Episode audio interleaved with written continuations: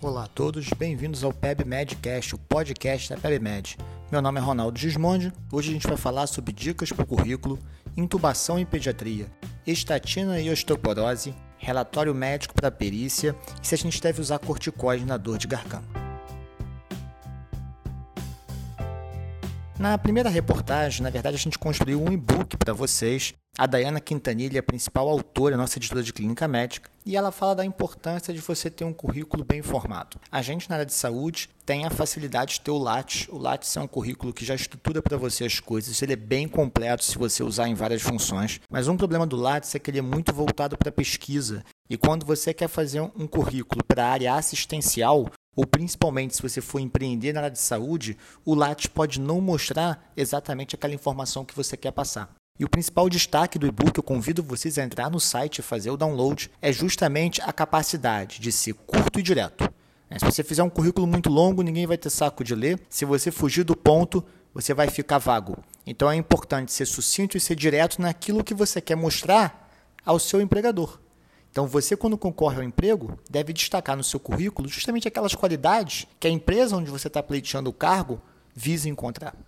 O segundo artigo fala assim: intubação em pediatria, videolaringoscopia versus laringoscopia direta, da Roberta Esteves, nossa editora de pediatria. E o que acontece? Assim como em adulto, existe muita discussão de que método é melhor para ser usado por aqueles que não são anestesistas. Se é a tradicional laringoscopia ou se é a videolaringo. A questão é que quem não é anestesista tem poucas oportunidades de treinamento em intubação. E todo método novo tem uma curva de aprendizado. Então foram feitas pelo menos duas revisões sistemáticas em pediatria que mostraram que apesar do vídeo ser mais moderno e teoricamente mais eficaz em anestésio, é assim, quando você dá ele para alguém que não é anestesista, que é clínico, emergencista ou intensivista, o resultado não é tão bom. Mas no estudo principal, em que eles colocam, e a Roberta descreve para vocês, que pegou 625 intubações pediátricas divididas em dois grupos. Um grupo com laringoscopia direta e o outro com vídeo laringo. O uso de vídeo laringo foi associado a maior taxa de sucesso na intubação, incluindo os menores de 2 anos de idade. E uma característica que eles comentam nesse artigo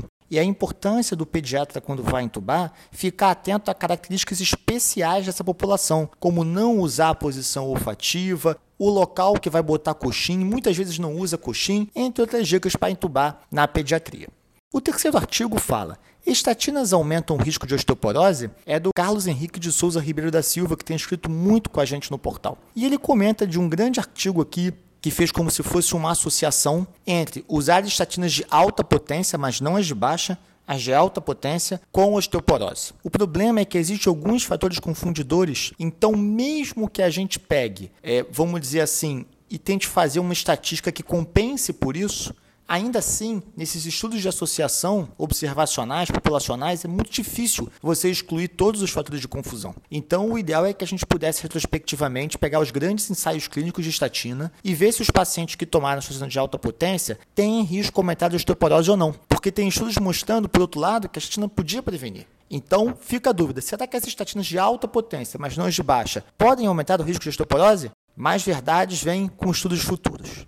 O quarto artigo da Caroline Deitz, ele fala como o relatório médico contribui para a avaliação do médico perito. A Caroline trabalha com medicina legal e perícia médica lá na USP. E ela fala o seguinte: é muito comum os pacientes do Sistema Único de Saúde, então que o residente atende, pedirem laudo. Em algumas instituições, o laudo é feito por um órgão administrativo. Em outros, é o próprio médico, de próprio punho, quem faz. Que informação eu devo colocar ali? E ela fala claramente, e é muito importante destacar: quem decide sobre capacidade ao trabalho, tempo de afastamento ou perito. Mas como o perito não acompanha clinicamente aquele paciente, ele precisa das informações do médico. Então o médico assistente deve no relatório passar a situação atual da doença. Quais os diagnósticos estão confirmados, os principais exames complementares que foram feitos, qual é o tratamento que está sendo feito, se há algum tratamento que ainda vai ser feito e que não pôde ser realizado, para aquilo ajudar o perito na decisão dele de a incapacidade, ela é total ou parcial, definitiva ou temporária que é o grande objetivo do perício nessas avaliações de trabalho previdenciárias.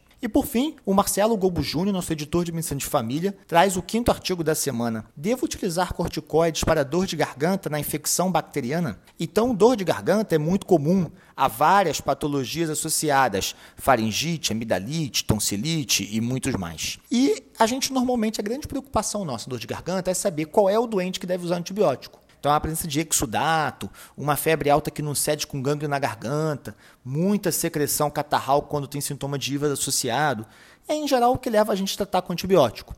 Na criança, há ainda na faringite preocupação especial com profilaxia de febre reumática. E nesse artigo, é, o que, que eles evidenciaram os autores? Que usar o corticoide, foi uma revisão sistemática, né? então usar o corticoide esteve associado com resolução mais rápida dos sintomas quando o médico pensou em bacteriano. Então, quando o médico pensa em bacteriano e passa o antibiótico, associar um corticoide fez os sintomas melhorarem mais rápido do que não associar. O mesmo não é válido para os quadros virais, onde não se usa antibiótico. Então, fica aí a dica. É, eu, pessoalmente, gosto muito de usar quando o doente é atópico, né? Então, aquele doente que tem rinite, que tem asma, eu realmente vejo uma melhora mais rápida e se torna mais uma opção, além dos anti-inflamatórios, além dos descongestionantes, nesse tratamento. Não deixem de entrar no portal www.pebmed.com.br e seguir a gente nas redes sociais. Um abraço e até a próxima.